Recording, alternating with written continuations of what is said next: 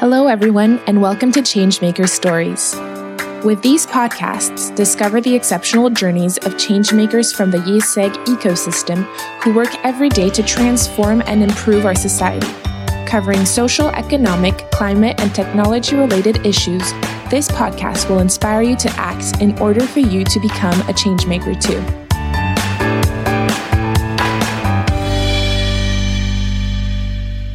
Everyone. Welcome back to a new episode of Changemakers Stories. Click on follow the podcast if you haven't already and leave us some stars and a comment if you like it. We are currently facing an energy and resource crisis like we've never seen before. And even the biggest companies are calling for sobriety measures in our daily consumption habits. There is a clear mind change in our perception of unlimited and free energy and people start to understand that we need to change in the long term. This winter will be a test at a very large scale for individuals as well as companies. Today, we're going to talk about new energies and how they can replace fossil fuels, but also the difficulties we have to overcome to set it up. For that, I have with me Alexandre Grison. How are you today? Good, thanks. How are you? Good. So you're currently working at Edmond de Rothschild in the infrastructure and energy department. Your role is to analyze new energy linked projects and to assess their financing needs and allocate financial resources to these projects. Could you maybe start off by telling us what we put behind these new energies and what they are? Yeah, absolutely. So um, I think more globally in the in the sort of infrastructure and energy sector, um, in Europe and, and, and worldwide. I think there's two sorts of, uh, I guess, more energy projects. There's a sort of more conventional, what we'd call more conventional power, which is more, uh, you know, a sort of uh, gas, um, CCGT plants, um, those kind of assets. And then you have, of course, the renewable assets. So with a sort of floating offshore wind, um, offshore, onshore wind, solar PV, um, etc. And we're more and more trying to look at some new technologies. And these can involve things like hydrogen, battery energy storage, uh, biomass, biogas, um, and also sort of energy recovery. Um, so those are the kind of, of, of assets we're, we're, we're looking at. And why do you think they're so popular? why they're so popular. Um, obviously, I think there's a there's a uh, obviously a shift in mindsets that um, definitely trying to look at more and more green assets. Um, I think there's definitely a shift in mindset. Uh, the other point is, of course, there's been you know in Europe and, and in the world definitely some incentives to finance these kind of assets. Um, you know, with subsidies being being given by governments, um, definitely some some financial returns there as well. Um, so it's not just to have a, a, a, good mindset. It's also, I think there's definitely some financial returns there as well. Do you know their growing rates? I, I don't have any, I mean, it depends what sort of uh, technologies we're looking at, but I mean, definitely, for example, in the UK, um, you know, uh, wind technology is, is becoming really important. There are some days where, you know, consumption in the UK is 50% basically being powered by, uh, by renewable energy. So there's definitely a, a big, a big growth rate here. And what are the main challenges of, of wind energies or, or solar energies? Yeah, I think I think this is quite common knowledge, but I think the, the issue with these sort of renewables, when you're talking about um, solar and, and, and wind, you obviously have you, you're reliant on, on on a production, but you're not exactly you don't have you know your hands on it. So these are intermittent energies. Uh, so obviously they're not very stable and you have to complement these with other baseload energies. So more conventional gas, uh, unfortunately coal, uh, nuclear, these kind of, um, of, um, of, of, production capacity as well. Um, so I think those are the main challenges in trying to, to be able to implement these in the grid. And that's why we're talking as well about battery energy storage or, you know, sort of, um, uh, demand control, um, to be able to increase the, the, the, the penetration of renewables in the, in the grid and, and, and the, the, the power sector. And do you think that personally uh, on our country or even the world could rely exclusively on renewable energies or battery storage?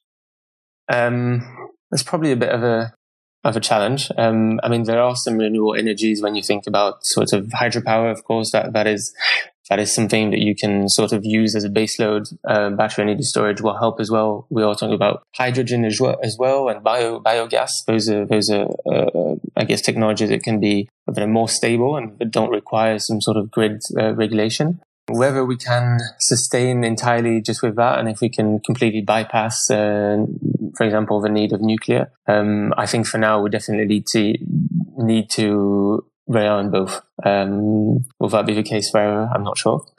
yes, because the European taxonomy was released in, in 2018 and adopted in 2020. It gives a framework for investments towards carbon neutrality in 2050. Could you explain maybe what it is in a couple of words? Yeah, I mean, just in a couple of words, it's essentially basically a classification system, um, I guess, for organizations to identify which economic activities um, are environmentally sustainable. Um, and it sort of, of gives um, environmental objectives, which are climate change mitigation, adaptation, um, and, and, sort of transition to circular economy, prevent pollution, etc. The Sustainable Finance Disclosure Regulation, the SFDR, is more applicable to us and basically trying to aiming to increase the transparency on, on, on sustainability in the in the financial markets. Um, so that does apply to us um, as an infrastructure debt fund. Um, so there is definitely sort of more and more, you know, trying to to increase transparency. Um, there was a lot of issues, obviously, with greenwashing for financial institutions. So that is trying to be, I guess, um, curbed um, via these uh, these new EU taxonomy and SFDR. So, do you think it's a hundred percent good initiative or not? Yeah, I mean, obviously, it's it's it is a good initiative. I think there is there was recently a bit of issue because um, these regulations tend to change quite a bit. Um, I mean, a year ago now they included um, gas as a sort of clean energy. Um, so there is there are a few changes. Obviously, very very um, very important to have these, I guess, overarching uh, regulations.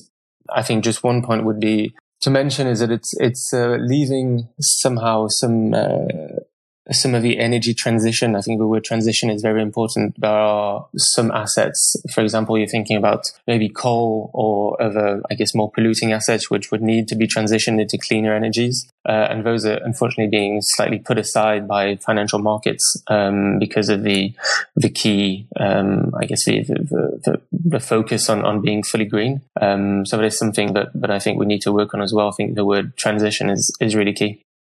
Thank you. And so, if I understood correctly, you work to analyze and finance through debt innovations in the energy sector.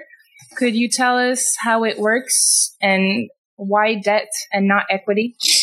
Um, yeah, I mean, to be honest, you need you need both um, equity and debt. So, so essentially, what we do, there are um, either developers, so you can think about I don't know Total Energy or EDF um, or, or such companies, and then you have also um, more private equity firms, and um, which are focusing on infrastructure, and they have basically the intention to to to to invest in projects or to acquire projects, uh, and we assist these these developers or these infrastructure funds um, with debt, which is a, a you know a, a, big component of the the capital structure.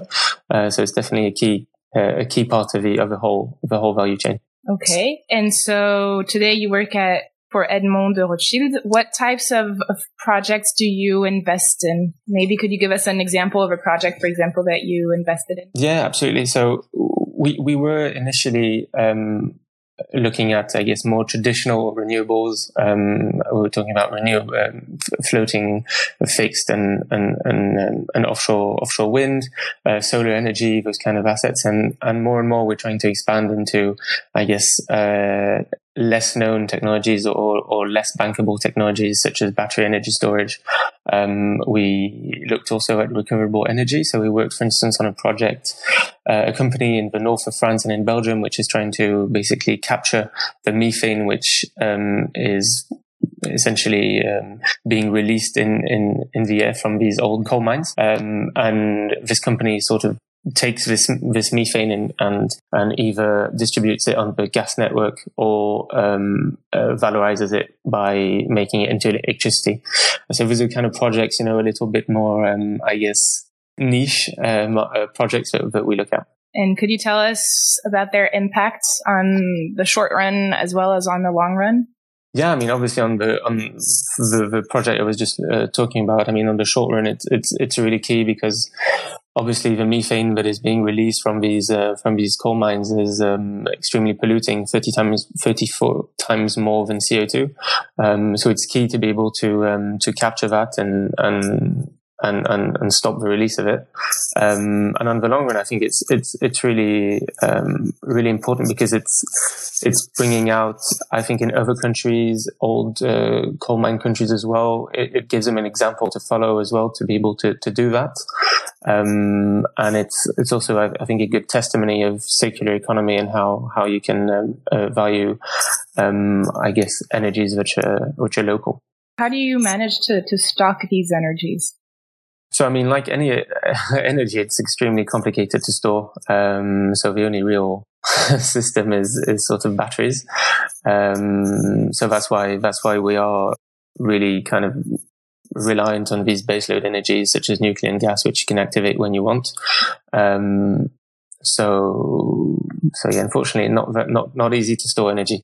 Could you tell us a bit more about the Northvolt projects and maybe other innovative projects that you work on? Yeah, absolutely. So um, when I worked at uh, BNP Paribas on the ad- advisory side, we were advising Northvolt in basically raising um, capital, mostly debt, to finance um, a new battery manufacturing plant in Sweden.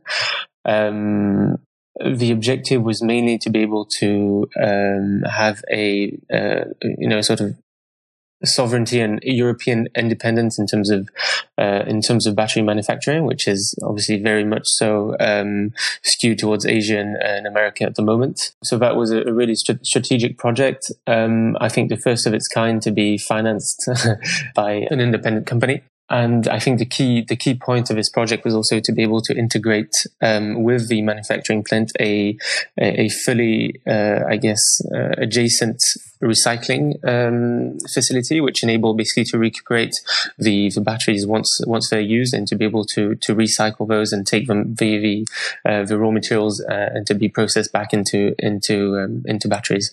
Um, so those are the kind of projects which are both key in terms of uh, development of, of EV penetration, uh, but also in terms of, of sovereignty um, uh, towards other, other other regions of the world.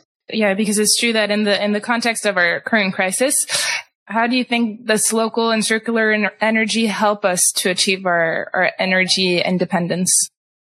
yeah, coming back to the example, I guess, of the recovery of um, of, of, of, methane and gas from um, from coal mines, it's key to be able to use these local sources of energy um, to to basically yeah to, to, to create some some some security um, and sovereignty compared uh, towards you know sort of Russian gas, um, especially in, in this context. Um, we also looked recently at a at a at a biomass, uh, more of a, a biogas, sorry, um, a project in France, um, basically using um, the the waste products from from farming uh, and creating uh, gas from from those from those byproducts. Um, there again is a you know it's a very large source of, of potential uh, um, energy, uh, which is mostly untapped at the moment. Um, and those kind of energies, I think we, we really need to, to, to focus on everywhere um, at a local level. Um, not only because it's it's obviously very uh, very cost efficient and also mm-hmm. less polluting, but also definitely a, a key factor for for security. So, do you choose the projects? Um, based on that, or how, how do you choose? Yeah, uh, obviously ESG is more and more a criteria for us to um, to select projects. Um, that is uh, one of the requirements uh, for under the, the SFDR for to, to label into certain categories of funds. Uh, and so ESG is indeed a criteria for us to select on our project. We, we do sometimes decline projects on the, on the basis of purely ESG. Um, but of course, there's all the, the return and the economics as well, uh, of course. And what is your implication on the projects once you, you grant credit? Could you tell us a little bit more about your your day to day work and what you yeah i mean so the work i guess can be sended into two main parts. I guess is first of all sort of looking at new opportunities um, structuring the opportunities um, and and all the sort of execution of, of, of these projects. Um, we also obviously once those projects are part of our portfolio, there's all the monitoring aspects. So um, we have, I guess, close relationships with these um, uh, with the developers and, and the and the infrastructure funds I was mentioning earlier on. Um, a lot of the projects we have when they're growing, we do often get you know additional lines to be able to grow. so there's definitely sort of active uh, management there. on a personal level? Is there something that you do daily uh, at our level as well that helps towards a good energy transition? something that we could reproduce as well? Um, we do a lot of Skype and Zoom meetings, so uh, we don't have to take the plane. That's a good, uh, good mitigating factor. Um, but to be honest, I think obviously um, on a day to day, we're looking at uh, you know big, uh, big projects, big numbers, which are uh, you know have have a big impact on the on, on the environment. Um, but on a daily basis, I'm not sure um, there's a big correlation between my little um, mitigating measures and, and what I do on a day to day at work. well, thank you very much, Alexandre, for all these inputs. It was very interesting for us, and oh, yeah, thank you very much. Thank you very- Thanks for having me. Thanks for sharing this moment with us. We hope that this episode has inspired you and maybe even encouraged you to change things at your own individual level. Changemaker Stories is available twice a month, in French at the beginning of the month and in English mid month. So stay tuned and subscribe to our channel. Changemaker Stories is a IÉSEG School of Management and IÉSEG Network podcast produced by ECO Studio.